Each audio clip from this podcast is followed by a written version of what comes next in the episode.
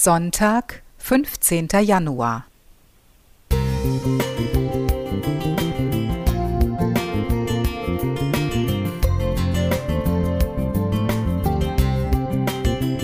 Ein kleiner Lichtblick für den Tag.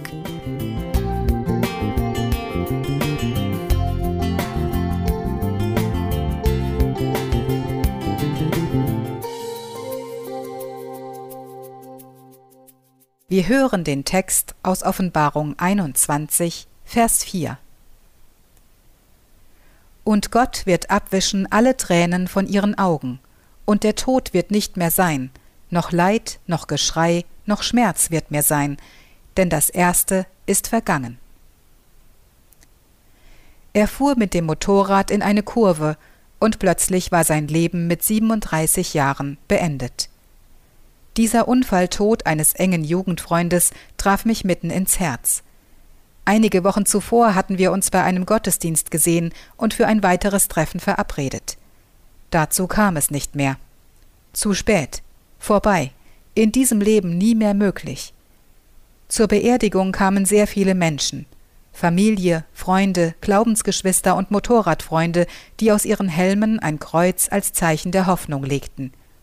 Es flossen unzählige Tränen, denn auch wenn für Gläubige die Zuversicht und Hoffnung auf die Ewigkeit ein Trost ist, so ist der Schmerz über den Verlust dennoch real. Er lässt sich nicht einfach beiseite schieben. Der Schmerz existiert und darf zugelassen werden. Die Traurigkeit der Eltern über den Verlust ihres einzigen Sohnes wird auf dieser Erde sicher nie vergehen. Ich machte mir in den Folgewochen viele Gedanken über das Leben und den Tod, darüber, wie verletzlich wir Menschen sind und wie schnell das Leben enden kann. Ich fragte mich, wie sich Gott gefühlt haben muss, als Jesus als Mensch auf die Erde kam, hier aufwuchs und schließlich auf brutale Weise starb. Welchen Schmerz muss Gott erlitten haben, als Jesus in diese Welt voller Sünde, Hass und Tod ging? Er wusste schließlich um die furchtbaren Grausamkeiten, die ihm die Menschen antun würden.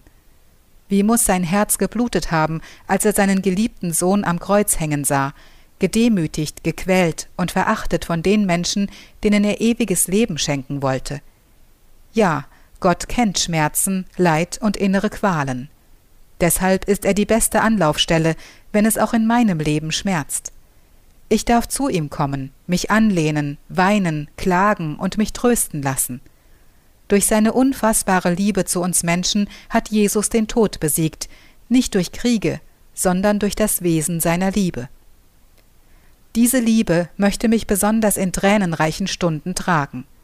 Vertrauensvoll warte ich auf die versprochene Zeit, in der es keine Schmerzen mehr geben und Gott für immer unsere Tränen abwischen wird. Nicole Günther Musik